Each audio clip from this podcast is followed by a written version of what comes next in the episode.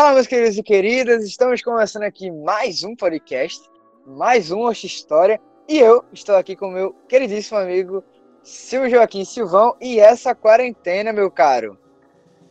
Bom, não sei mais o que eu estou fazendo da minha vida, não sei mais quem sou eu, eu não mais me reconheço, certo? Primeiro que eu passo a dormir agora de 6 da manhã, acordo às 3 da tarde, e meus pais oficialmente me chamam de vagabundo. Bom, ficamos nessa angústia. Ficamos Vagabundo nessa ou então zumbi, né? Zumbi talvez se encaixaria bem aí. Né, zumbi, zumbi. E agora eu ganhei um novo é, adjetivo porque eu tô com a barba grande e, e o pelo Donson, cario, cariosamente, assim eu chamo meu cabelo, tá grande. Logo eu sou o novo mendigo da casa, né? Ah, é. Claramente assim, né? Mas assim, essa dormida tarde aí é por uma boa causa, uma leitura, é realmente Não, vagabundagem? É, é, por, é por uma boa causa, assim. Neste exato momento, neste dia, eu não sei que dia é mais da quarentena, tá? Eu realmente tô perdido. Eu tô me sentindo aqui o próprio Tom Hanks no, no Náufrago, tá? Criei um amigo imaginário, o nome dele é Zygmunt, tá? E aí a gente tá lendo um texto... Palma. Não, é Zygmunt só. A gente tá lendo ah, um tá. texto, na verdade, estamos lendo vários textos aqui, um deles, inclusive, é justamente é O Estrangeiro de Alberto Camus. Ou seja, para uma crise existencial, esse texto é, uma, é um prato de entrada, é um prato perfeito é. para que você não se entenda mais enquanto ser humano. E eu, eu diria ainda o seguinte, né? Você está lendo esse livro no pior momento possível. Então, assim, corajoso. É tudo. Um livro de, é tudo de um livro de existencialismo nesse período em que a ansiedade está lá em cima, meu jovem.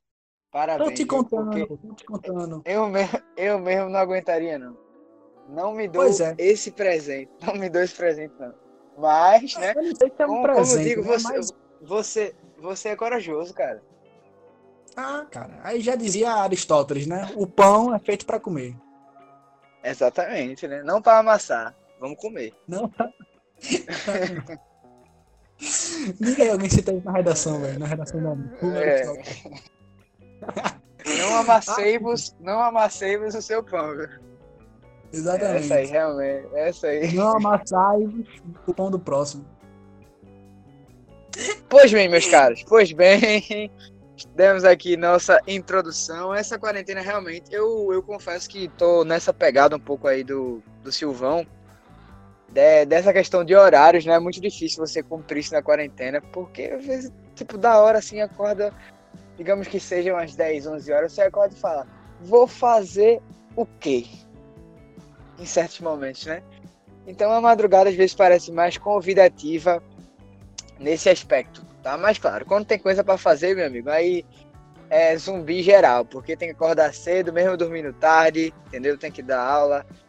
E é isso mesmo, Exato. é isso que a gente. É, é, disso que a gente vive, né, meu cara? Então, não podemos. Para quem acha que é, esse home office está fácil, tá inclusive até mais difícil, né, para quem é professor, porque a gente tá tendo que se reinventar cada dia mais para gravar essas aulas que, principalmente as que são ao vivo, né? É, sem propaganda de, de aplicativos aqui, mas aqui, aquelas videoconferências aí, são bem complicadinhas, né? Porque depende de muita coisa para acontecer, internet de aluno, câmera e microfone, é barulho na casa de todo mundo, e meu amigo, só Deus na causa. Pois é, eu partilho 120 milhões por cento, né? No caso das minhas aulas, elas não estão sendo por videoconferência, estão sendo gravadas, mas ainda assim é um desespero, é uma angústia, é uma solidão desgraçada que afeta o ser na sua preparação porque você fala para uma câmera. E me diga, que espaço mais vazio do que, eu, do, do que uma câmera? Câmera esta que. Câmera esta que para você é nada, mas aquele objeto que está sendo gravado vai ser para alguém. E é só um monólogo. A educação não se faz com monólogo. Isso é tão triste, cara. Você termina a aula e você olha assim: o que eu estou fazendo na minha vida? Você se pergunta então, quer dizer que, é que, é.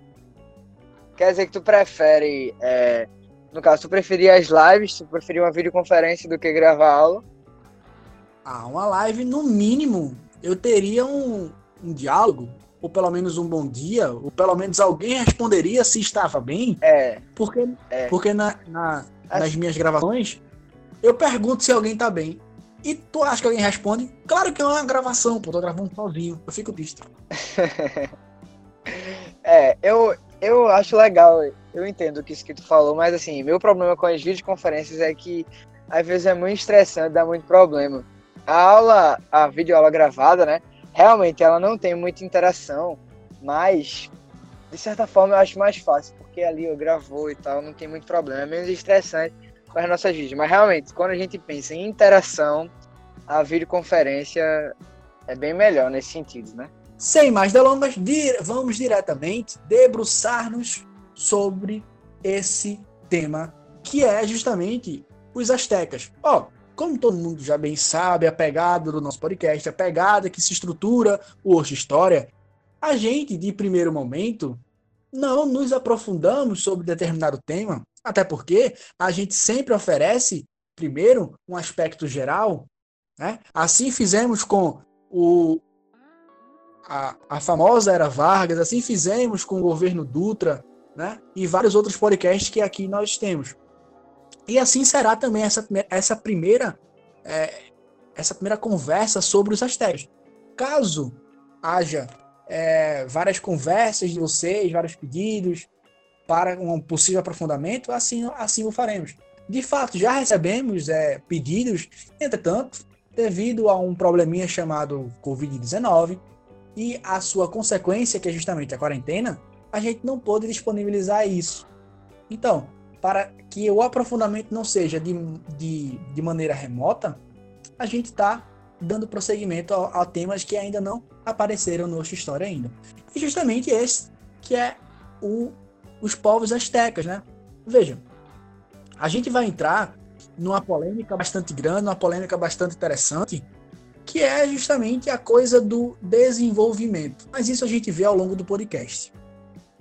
Bem, pessoal, como o meu amigo Silvio falou aqui, a gente vai tentar justamente trazer esse aspecto mais geral dos astecas.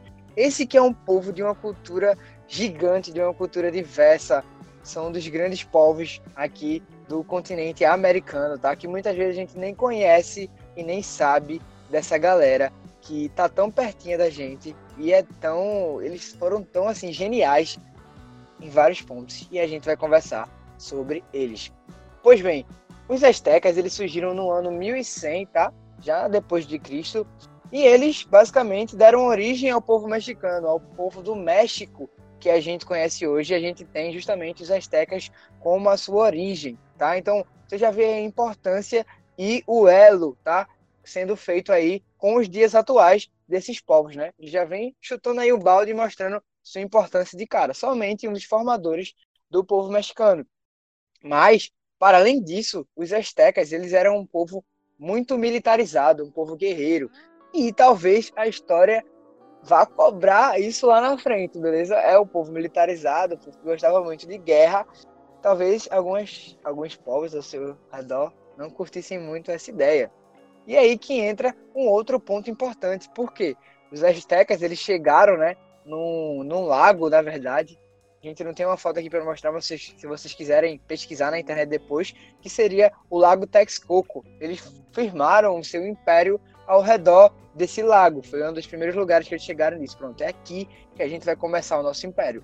E aí eles saíram ao, ao e aí eles saíram nos arredores, tá, desse território e começaram a tomar as terras dos povos que estavam do seu lado. E aí, prestem muita atenção nesse ponto, beleza? Lembrem-se disso porque a gente vai comentar sobre isso mais lá na frente. Os astecas começaram a tomar essas terras da galera que estava ao seu redor. Exatamente essa conquista, essa expansão levou os, os povos astecas para uma realidade que até então era, era extremamente desconhecida. A gente está falando aqui de um povo que acabou conquistando uma parte extremamente grande em termos territoriais dessa América, tá? Porque veja, a gente a gente está falando hoje especificamente é, da América do Norte, América Central e um pouquinho ainda da América do Sul.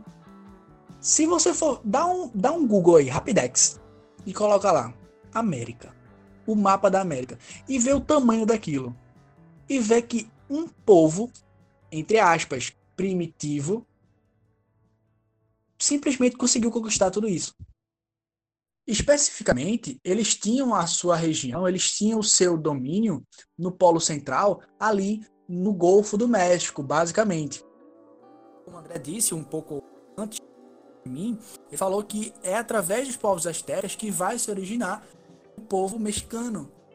E aí, uma coisa de, de se analisar é que, por, veja coisa interessante, por volta do século XIV depois de Cristo, alguns historiadores especulam que a sociedade que vivia no Império Azteca tinha por volta ali, basicamente, de 20 milhões de habitantes. 20 milhões de pessoas sendo dominadas por um império. Você não ouviu errado, são 20 milhões de pessoas. Isso mostra a dimensão, tanto política, quanto geográfica, quanto social da coisa que se formou em torno desse império que acabou sucumbindo de uma forma um tanto quanto interessante. Mas aí a gente vai ver, como o André já disse, autor, é, ao longo desse podcast, tá bem? Pois é, galera. E tem um outro ponto que eu acho que é muito válido falar, né? Que o governo dos astecas em si era um governo teocrático. Então, para quem não lembra, para quem não lembra, era um governo baseado, né, na representação de Deus, na união de Deus e o governante. Então era como se o governante do povo asteca fosse legitimado por Deus, fosse uma representação de Deus naquele território e naquele povo. E eles o adoravam como tal, tá? Um dos mais importantes e grandes é, governantes desse Império Azteca foi o famoso Montezuma, esse Montezuma aí que vai aparecer também na nossa história daqui em diante. Então, guarda esse nome aí, que é muito importante. Mas tem ainda uma coisa que eu acho, na verdade, fenomenal, incrível, de uma genialidade assim gigantesca, que são que é, na verdade, a agricultura dos astecas. Por quê? Eles construíram um negocinho que era chamado de chinampas. Mas o que é que é chinampas? O que é que são as chinampas? As chinampas eram basicamente, ah, eles chegavam no rio, tá, no lago, e pegavam depósitos de terra e deixavam boiando no lago, tá? Não me pergunto como é que eles faziam isso. Eles conseguiam arrendar aí essa terra, é, juntar ela, colocar uma madeirinha embaixo, tá? Dessa terra e fazer com que ela boiasse ao longo do rio. Mas por que fazer isso? Porque porque o império às vezes não tinha espaço suficiente para poder plantar na terra em si. Então, para ter um aproveitamento maior na sua agricultura e na plantação, eles come começaram a plantar em cima da água, com a terra flutuando em cima da água. Inclusive, se você acessar o seu Google agora e botar chinampas, tá, com CH, vai aparecer justamente uma foto que ela fala por si mesma e mostra justamente como é que funcionavam as chinampas. Mas era justamente isso, esses depósitos, tá, de terra em cima das águas. E aí, André, é, é só interessante a gente começar a refletir sobre a genialidade dessa coisa que você acabou de, de afirmar. Os caras começaram uma agricultura em cima da água. Aí eu te pergunto, como é que um povo de genialidade como esta pode Jamais. ser considerado como primitivo? Pode ser considerado como incivilizado? Pode ser considerado como apolítico? Isso é de um etnocentrismo absurdo. Observem, a gente está falando ao mesmo tempo da construção desse Império Azteca e de seus valores e de suas representações históricas, e também estamos falando é, da, da futura colonização espanhola, ou melhor, da colonização europeia. E aí a gente vai começar a analisar que quando esses europeus chegaram, o senso de superioridade deles não podiam, ou melhor, não podia ser abalado.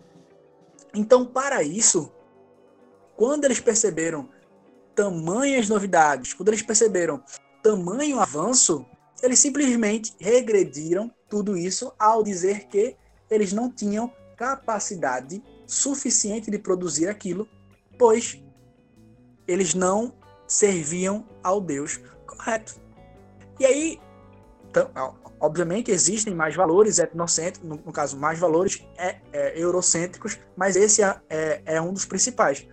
E aí a gente vai é, começando a, a compreender o quão grande e o quão inteligente foi esse império. É, André falou sobre a teocracia, né, que era implementado aí. Analisando essa parte, essa parte já social, a gente compreende que os povos astecas eles eram divididos, nosso, eles eram divididos na, na sociedade estamental e essa sociedade era basicamente dividida em duas partes.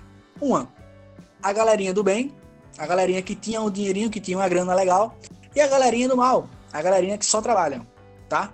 E aí esse esse alto escalão, assim a gente pode chamar, era basicamente ali entre os militares, sacerdotes, funcionários públicos de grande relevância e justamente, obviamente, o sacerdote, é, desculpa, o, o, o imperador. Né? E embaixo estaria os camponeses, os, colabora, os cobradores de impostos, os soldados, essa galerinha que, que consegue se lascar gostosamente. Tu falou dessa parada do eurocentrismo, e tudo isso que os astecas fizeram, a gente tá falando aqui do ano 1100, galera. É do ano 1100. A gente tá falando de tempos agora próximo, não. A gente tá falando que no ano 1100, essa galera já tinha esse, esse tipo de genialidade, esse tipo de técnica para fazer e para construir as coisas na sua sociedade. Então, muitas vezes a gente olha para os europeus com aquele ar de admiração, né? De que, poxa, aqueles caras se desenvolveram antes dos povos americanos, por exemplo, mas aqui em 1100, mano, olha isso. A galera já tava produzindo e fazendo esse tipo de coisa. Beleza? E aí? É, síndrome do vira-lata. É a ideia do vira-lata, né, André? É a ideia do que tudo aqui não presta, exatamente, tudo aqui não presta e só que presta é o que vem de fora. E aí isso é um complexo mental que acabou abalando, que acabou se, é, se firmando na sociedade é, americana. No caso, quando eu tô falando americana, eu tô excluindo os estadunidenses, tá? Porque eles compreendem que vivem no primeiro mundo de uma forma assim absurda, né? E tudo que não é América, no caso, tudo que não é América dos Estados Unidos é segundo mundo para eles, é terceiro mundo para eles. E aí fica estranho a gente perceber isso, né? Exatamente, exato. Eu acho, acho que acho até importante a gente falar, né, da religião desses povos. Tu acabou de, de falar que pelo fato, né, de não terem religião, uma religião na verdade, pertencente à cultura dos europeus, né, uma religião para a gente falar mais especificamente, uma religião cristã, é, eles foram muitas vezes deixados de lado é, nesse aspecto tá? foram discriminados e justamente vistos como pessoas inferiores também por esse fato, até porque eles eram politeístas, né? Eles adoravam a mais de um Deus. E inclusive nessa nesse tipo de adoração, né, na sua religião, eles faziam alguns sacrifícios de tribos inimigas. E aí, cara, tem uma parte que assim, é talvez é uma curiosidade, na verdade, interessante mas assim, não muito alegre nem muito feliz, né? Eles sacrificavam os. Eu falo não muito alegre nem muito feliz por causa da nossa cultura, né? Diante do olhar da nossa cultura.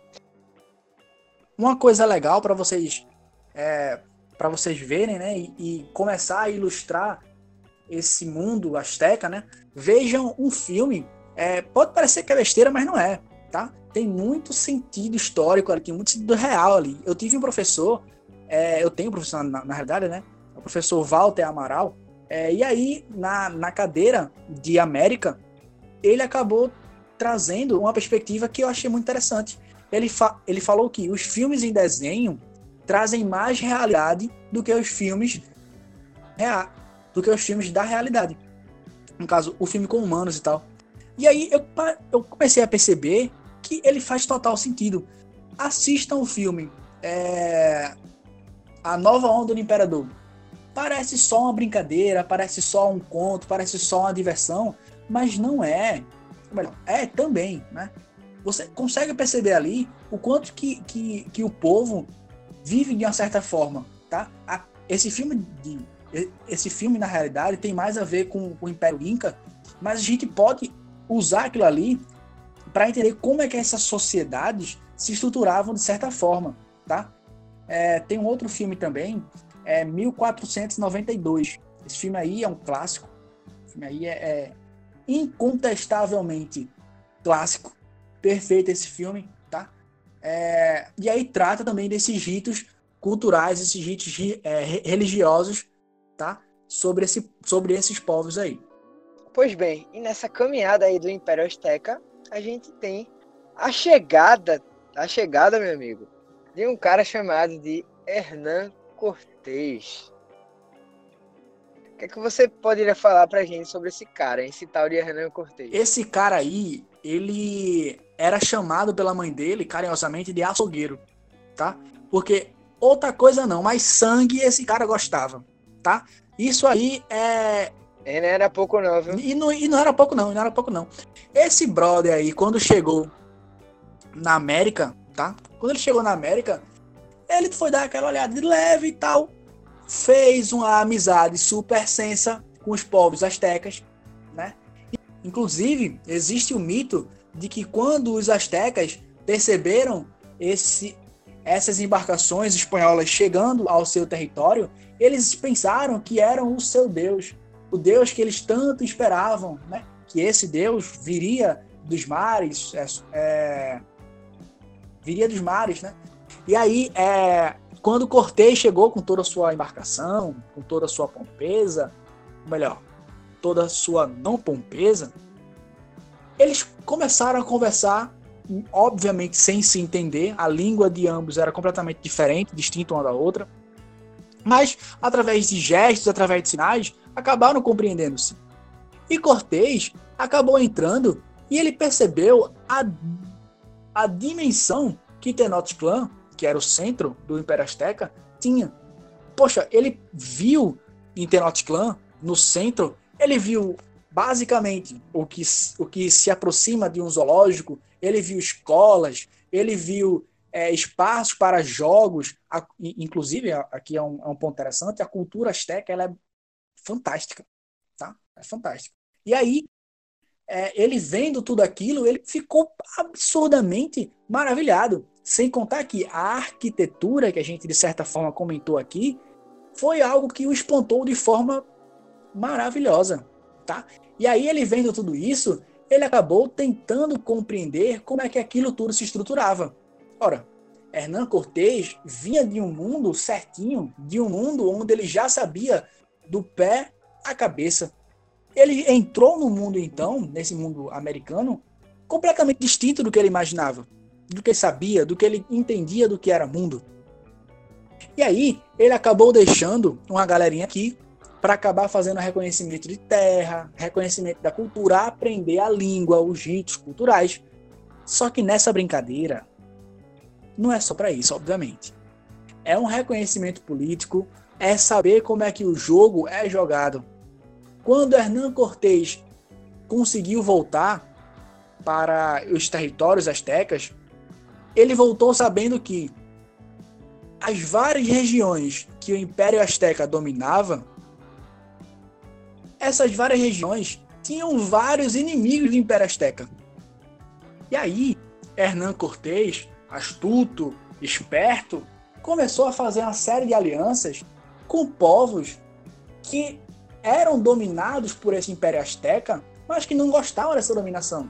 E aí Cortés, ele, menino saliente, menino esperto, já tinha comido coisas ali um tanto quanto inferiores da parte humana, chegou e fez a seguinte proposta: Brother, eu sei que tu não é Miglis desse imperador Montezuma II, imperador do Império Azteca. Vamos fazer o seguinte: se tu me ajudar a conquistar esse império, você fica livre. Essa galerinha fez o seguinte, oxe, brother, fechado. Eu não conheço você, mas conheço o meu inimigo, que é justamente esse Império Azteca. Então, o inimigo do meu inimigo torna-se meu amigo. Nessa ideia, né? Bom, na prática, quando Hernán Cortés conseguiu seu objetivo, todo mundo ali voltou a ter um inimigo em comum. Todo mundo voltou a ter esse inimigo em comum. Ao invés do Império Azteca dominar toda a região dessa América do Norte, dessa América Central, agora quem dominava era justamente os espanhóis, com muito mais força, com muito mais violência e com métodos extremamente rígidos. Não que o Império Azteca não fosse com, para com seus inimigos, mas que a coisa como foi implementada pelos espanhóis foi absurda, tá? Principalmente para com os povos. Agora sim, peraí, calma. Ô Silvio, tem uma coisa até importante aí, porque os espanhóis precisaram da ajuda dos povos que estavam ao redor para também dominar o Império Azteca, né? Porque o Império era muito grande. E até houve uma crítica muito grande da população na época, principalmente a população do Império Azteca, né, especificamente ao imperador Montezuma, porque muitos o chamavam de covarde por não ter tido peito de peitar, né? Peito de peitar foi ótimo, mas assim, ele não peitou os espanhóis na hora que deveria ter, ter peitado. Muitas, muitas pessoas alegavam isso, que muitas vezes ele foi fraco, foi covarde em certos pontos de chegar, não, a gente vai pegar os espanhóis, a gente não vai abrir para eles, a gente não vai tentar ser amiguinho deles, a gente vai mostrar nosso posicionamento, mostrar que império nós somos. E aí chegou um ponto que acabou atrasando tanto isso que o, como você falou, né, até anteriormente, Hernán Cortés chegou justamente, né, com o seu grupo de espanhóis e começou a falar com esses inimigos que os astecas tinham criado ao seu redor, né, que eram povos da própria, digamos, do seu próprio continente, né, mas que naquele momento é, se voltaram contra eles. Então isso foi um dos fatores grandes, na verdade, para que o, o império tenha perdido sua força, né? Porque não foi só os espanhóis, mas sim todo mundo que estava ao seu redor, é, basicamente se voltaram contra eles. Então realmente foi foi pau, meu amigo. Foi, foi um cacete extremo, denso. Essa, essa conversa de que Montezuma tenha arregado, tenha tido um certo cagaço, tenha tido um certo problema intestinal, isso é verdade, tá? Porque muito, muito das perguntas que se fazem para esse período é justamente o seguinte: como é que um homem com um império tão grande, com um exército tão grande, com um poder bélico tão incrível, simplesmente recuou e aceitou a sua dominação. Obviamente que não, que nada é tão fácil assim, mas de maneira geral você compreende o que eu estou querendo dizer. Como é que foi isso? Afinal, os espanhóis quem estavam invadindo, os espanhóis quem que estavam em menor força, com um poder bélico mais fraco, é, desconhecendo o território, ou seja, tudo era favorável para uma vitória asteca, e ainda assim os astecas perderam essa incapacidade militar do governo asteca foi muito forte. Também essa desestruturação que o Império Azteca tinha foi um elemento muito forte para isso, tá?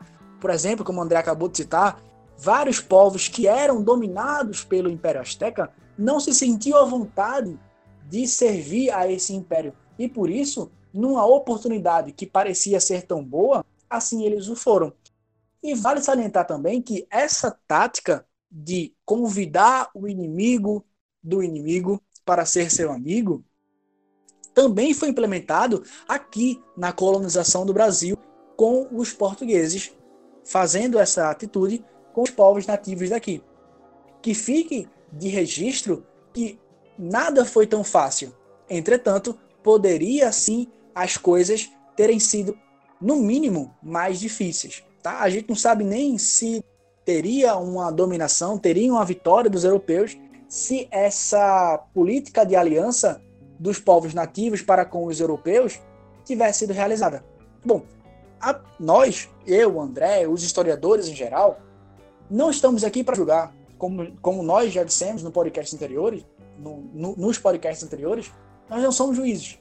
Nós não sabemos, evidentemente, o que acontecia na sua, na sua totalidade. Então, nós podemos dizer que talvez, se não houvesse essa aliança, um mundo diferente poderia existir aqui na nossa América. É, ah, rapidinho, né? Nós não somos juízes, talvez não devêssemos ser, né? Mas muitas vezes somos juízes. Isso é um problema. É um problema. Tá? Só queria, só queria comentar esse, esse trecho aí, tá? Inclusive um grande historiador, tá? Mark Bloch, fala muito sobre isso. Quem quiser ler, indico, tá? Sobre a apologia da história. Isso, é, é o texto. Pois bem, e é assim. É, exatamente. E é assim que o Império Azteca chega ao seu fim, tá? Mas até os dias de hoje temos suas influências na cultura do querido amigo mexicano. Então, ele vive intrinsecamente na vida de cada um desses mexicanos. Assim, tá? André. Em nome do, do, do Império Azteca, hip, né? Rest in peace. Ô, André, só, só uma, uma, uma coisa que eu acabei de lembrar agora, como é que a gente não pode ter falado disso, né? A cultura, é, o plantio, a agricultura do Império Azteca, né? E a importância do milho naquela sociedade. Hoje a gente tem o cultivo do milho tão né? vivo, tão inteligente, muito também por conta das relações é, históricas que esse milho é, passou nessa, nessa, nessas civilizações, né? É, É, não, é isso que eu ia falar. Não só dos astecas, né? Mas dos maias e dos incas também. Que inclusive pode ser um próximo assunto aí, quem sabe, Boa né? ideia. Boa ideia. Quem sabe a gente faz essa, essa tríade, né? Tão famosa, né? Os astecas, maias, incas. Trilogia. A trilogia. É, pronto, trilogia parte 1, iniciamos hoje. Se você quiser uma continuação, assim o faremos. Tá, pessoal? Ó, É, tipo foi assim. um prazer. a- Astecas. Oi. Tipo assim. Astecas, Peguins, Maias, o Cavaleiro das Trevas, Inca, Incas, o Cavaleiro das Trevas retorna. É, Boa noite, boa noite, boa noite. Depois dessa aí. não, realmente, é, Eu- eu tô saindo agora do podcast, beleza? Eu tô saindo, mas não é só do podcast, do canal, é da vida, que o André É. realmente perdeu a condição moral dele. A quarentena o afetou. Olha, quem, quem entendeu aí a referência realmente tem muito bom gosto aí pra filmes, né? Eu concordo. Nosso querido Christopher Nolan. Mas. É isso. É isso. Espero que vocês tenham gostado desse, desse podcast sobre os astecas, tá? Um povo fantástico. Gosto sempre de enfatizar isso, tá? Tanto os astecas quanto os maias e quanto os incas, que são povos, tá? É, que geralmente são citados, né? Quando a gente fala do continente americano. E espero que vocês tenham aprendido, espero que vocês tenham curtido aí, tá? Essa diversidade, essa cultura, né? Que não dá para falar de tudo dos- dos astecas, senão seria um podcast gigante, tá? Pois é. Mas eu espero que vocês tenham curtido. E é isso, galera. Valeu aí por você que está compartilhando nosso podcast. A gente tem gostado muito do feedback de vocês, de, das- de quanta galera né, tem, tem escutado, tem realmente ouvido e tem gostado. Então continua aí, continua aí compartilhando, meu velho. Continua compartilhando, que isso é muito importante pra gente, pra gente continuar esse projeto. Isso nos incentiva, nos motiva a estar aqui com vocês, tá? Cada vez gravando. André, Então é isso. Oi, olha o gol. Gol de quem? Gol do Goiás. Goiás 1, Goiás 0, na Fonte Nova. É, realmente, essa piada, amigo, é um pouco triste, né? Porque estamos sem futebol agora, mas por um bom motivo. Mas é, é sempre importante, né? Ressaltarmos a piadinha clássica. De fato. Mas é isso, pessoal. É isso. Então é isso, meus queridos. Um abraço para todos vocês. Um cheiro no coração, um cheiro na bochecha e um cheiro na testa. Que a história esteja com todos. Valeu! Valeu!